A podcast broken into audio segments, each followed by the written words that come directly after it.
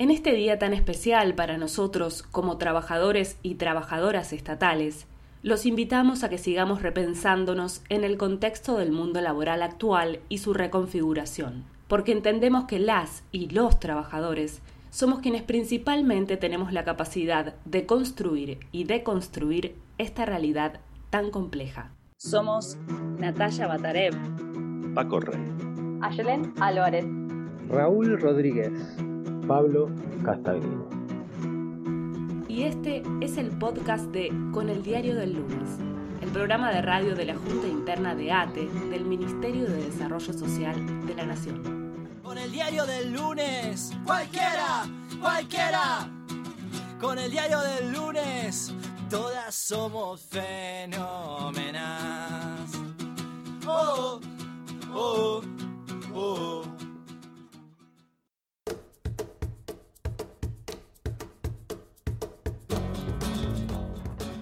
Los 27 de junio en la Argentina son el Día del Trabajador del Estado. Desde el año 2013, con la promulgación de la Ley 26.876, se otorgó el derecho a descanso en reconocimiento a todos los empleados de la Administración Pública Nacional. Además, se invita a las provincias y municipios a adherir. Pero este día no es elegido aleatoriamente. Este día tiene todo un significado. En ATE ya se conmemoraba esta fecha en función del día en el que la Organización Internacional del Trabajo, la OIT, en el año 1978 adoptó el convenio 151, que reconocía a los empleados públicos un derecho extremadamente importante, el derecho a la negociación colectiva.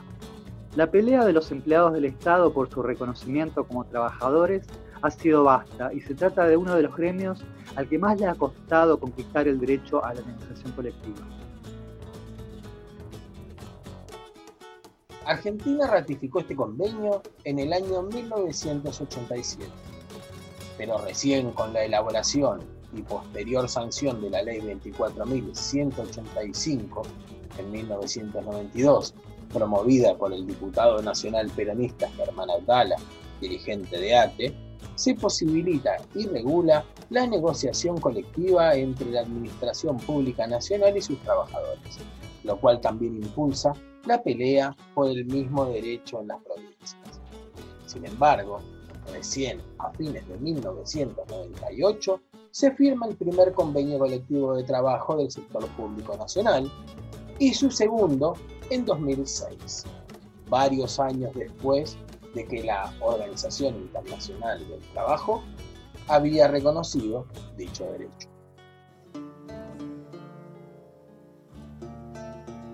Tengamos en cuenta que las dimensiones básicas para analizar un régimen laboral son la sindicalización, el derecho a huelga y la negociación colectiva, donde se definen condiciones de trabajo y fijan salarios entre empleados y empleadores. Por eso, para muchos de nosotros, no es una ley con número, es un proceso de lucha abnegada y constante que lleva el nombre en recuerdo de su promotor, por eso la conocemos como la ley Abdala.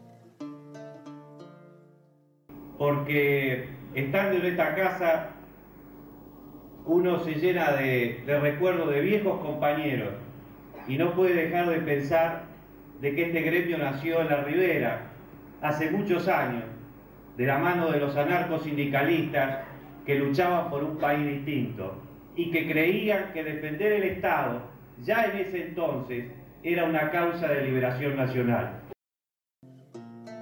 Nuestra organización nació en las instalaciones de construcciones portuarias, que dependían del Ministerio de Obras y Servicios Públicos de entonces. En 1925 se realiza la Asamblea Fundacional, o sea, que nuestra organización sindical tiene 95 años de historia y es una de las más antiguas de Argentina. Tiene un enorme recorrido de luchas, victorias y también derrotas que nos sirven de ejemplo a todos los, las y les estatales de hoy en día. Desde sus inicios, la organización sostuvo firmemente su rechazo al trabajo jornalizado y defendió activamente el derecho a las ocho horas de trabajo. En 1930 se funda la Confederación General del Trabajo, CGT, de la que pasamos a formar parte. Los y las estatales de ATE fuimos protagonistas del 17 de octubre. Durante el primer peronismo se desarrollaron instrumentos para el avance de la sindicalización, los derechos laborales y la negociación paritaria. Con el modelo sindical peronista logramos nuestra personería gremial, siendo la número 2. Como dato de color, el primer gobernador obrero de la historia argentina fue un dirigente de ATE en Salta, los, las y les estatales también fuimos la resistencia peronista, la CGT de los argentinos y protagonistas del Cordobazo. Resistimos durante la dictadura cívico-militar y varios sectores de ATE fueron parte, junto a otros sindicatos, del primer paro general contra la dictadura el 27 de abril de 1979. Es una deuda pendiente de memoria, verdad y justicia sistematizar a les estatales detenidos desaparecidos, entendiendo el carácter refundacional de la dictadura de ir contra los trabajadores del ámbito público y privado y sus organizaciones. Al momento se registraron cerca de 300 estatales desaparecidos.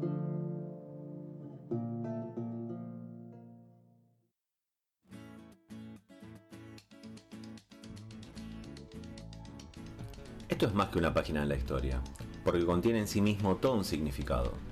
Las y los estatales sufrimos uno de los peores ataques a nuestros derechos, que fue la ley de prescindibilidad el mismo 24 de marzo de 1976, que posibilitaba el despido de todo trabajador estatal por razones de seguridad, vulnerando los principios protectorios que tenemos los y las estatales, incluidos por ejemplo en nuestra Constitución Nacional.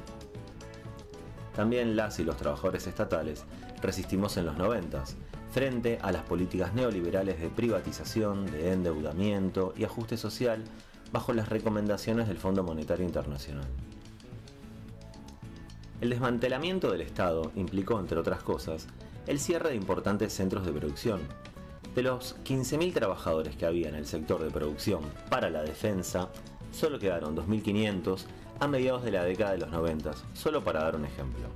Organizamos las marchas federales y la Marcha Grande por el Trabajo en el año 2000 en reclamo por la creación de un seguro de empleo y formación para los jefes y jefas de hogar desocupados, asignación por hijo y una asignación para mayores sin jubilación de pensión. Participamos de la consulta popular para terminar con la pobreza en el marco de una larga sucesión de hechos sociales y políticos, movilizaciones y cortes de ruta que desembocaron en aquellos días de revuelta popular de diciembre de 2001. En noviembre de 2003 se llevó adelante otra consulta popular bajo los ejes de no al ALCA, no al pago de la deuda externa y no a la militarización. Hoy parece lejano, pero fue el preludio hacia un nuevo paradigma de construcción política. Porque aquí en Mar del Plata está la tumba del Alca. ¿Quién enterró al Alca? Los pueblos de América enterramos al Alca. Alca, Alca, al carajo.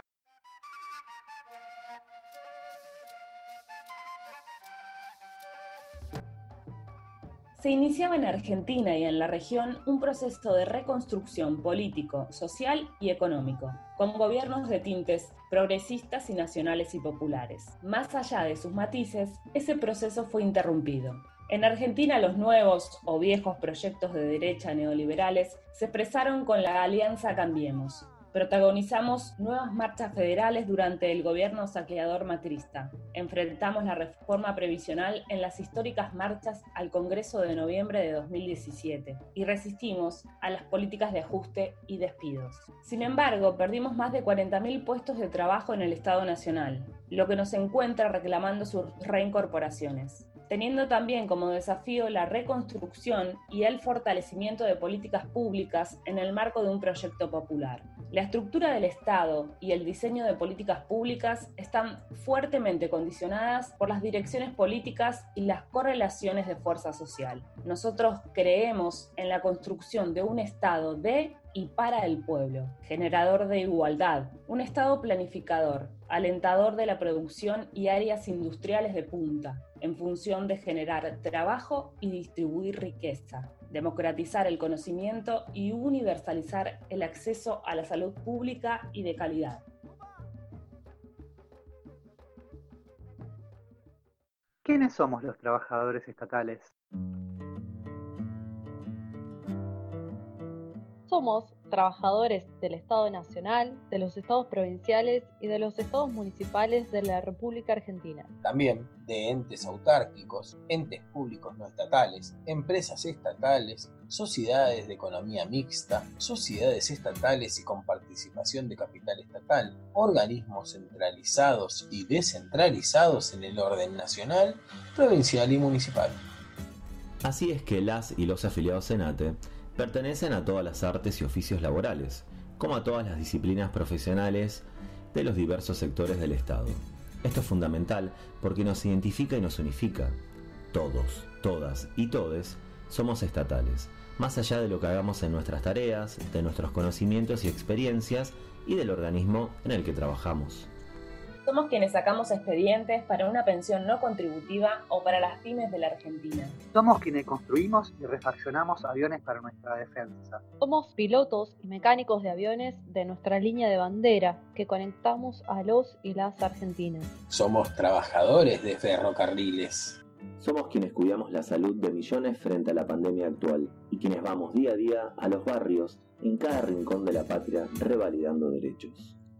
Somos educadores y científicos. Somos radio y televisión argentina. Somos quienes pensamos y ejecutamos la política aeroespacial de nuestro territorio y brindamos servicios de transmisión de datos, telefonía y televisión por medio de infraestructura terrestre, aérea y espacial con ARSAT. Nos encargamos del servicio postal público, telegráfico y monetario, nacional e internacional a través del correo argentino. Llevamos a cabo la explotación y exploración de los yacimientos de hidrocarburos con IPF. Suministramos diferentes formas de fuentes de energía con las centrales nucleares, nuestras atuchas, con el yacimiento carbonífero Río Turbio, con las tantas centrales hidroeléctricas que proveen a toda la República Argentina alrededor del 30% de la totalidad de la generación de electricidad. Somos los talleres navales Tandanor y el astillero Río Santiago.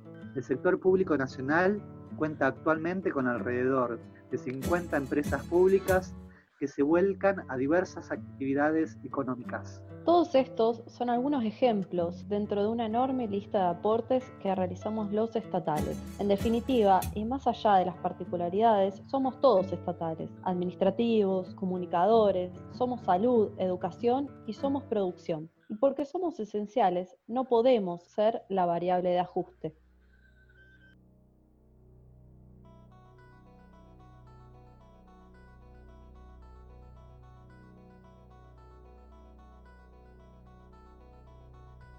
La necesaria implementación de una cuarentena obligatoria se hace sentir sobre todos los aspectos de la vida económica y social.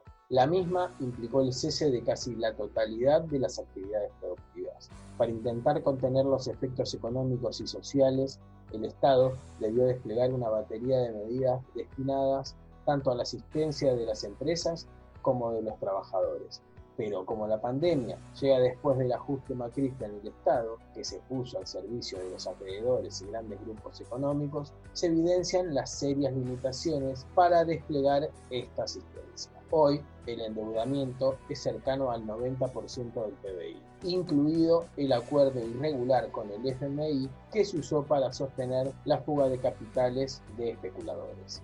En un informe del mes de mayo del Instituto de Estudios sobre Estado y Participación de ATE, se destaca que dicho endeudamiento público tuvo como contracara el ajuste no solo en políticas públicas, sino en términos salariales y de planta estatal.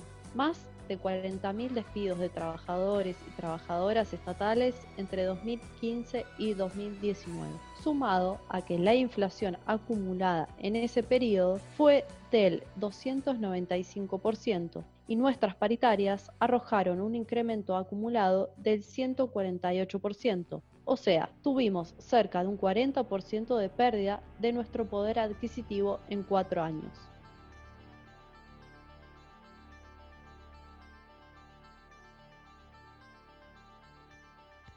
El salario es nada más y nada menos que el ingreso que garantiza el acceso a bienes y servicios necesarios para la reproducción de la fuerza laboral.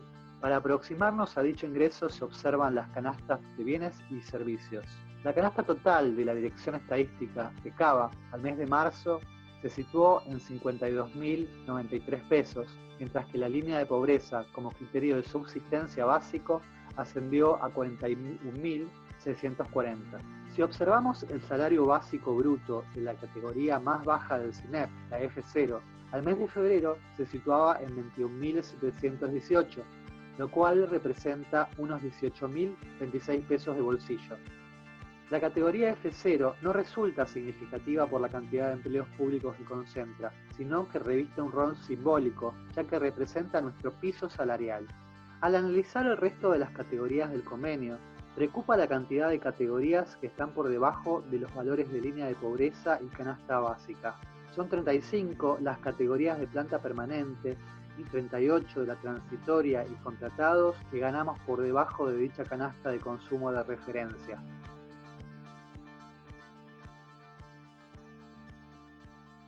Como dice Germán Abdala, lo que nosotros solemos sostener de que mm, es minimizar el problema de la burocracia dentro del Estado eh, ligándola al problema de la magnitud del personal.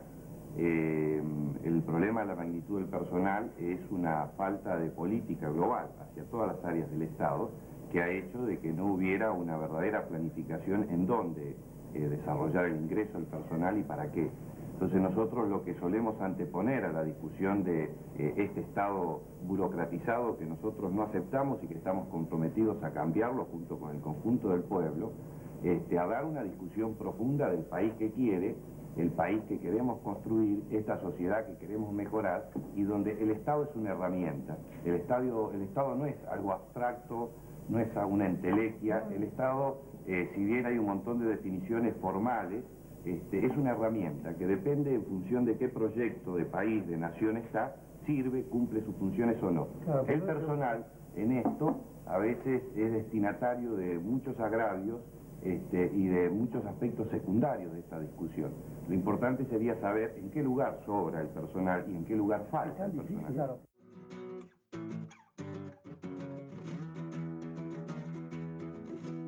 Por todo ello, los trabajadores estatales no podemos ser la variable de ajuste, porque creemos en el trabajo estatal en función de un proyecto popular, soberano y latinoamericano, con soberanía política, independencia económica y justicia social.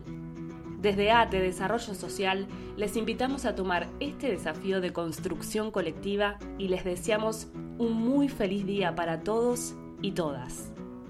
Si llegaste hasta acá y te gustó lo que escuchaste, compartilo con los, las y les compañeros. Con el diario del lunes, cualquiera, cualquiera. Con el diario del lunes, todas somos fenómenas. Oh, oh, oh. oh.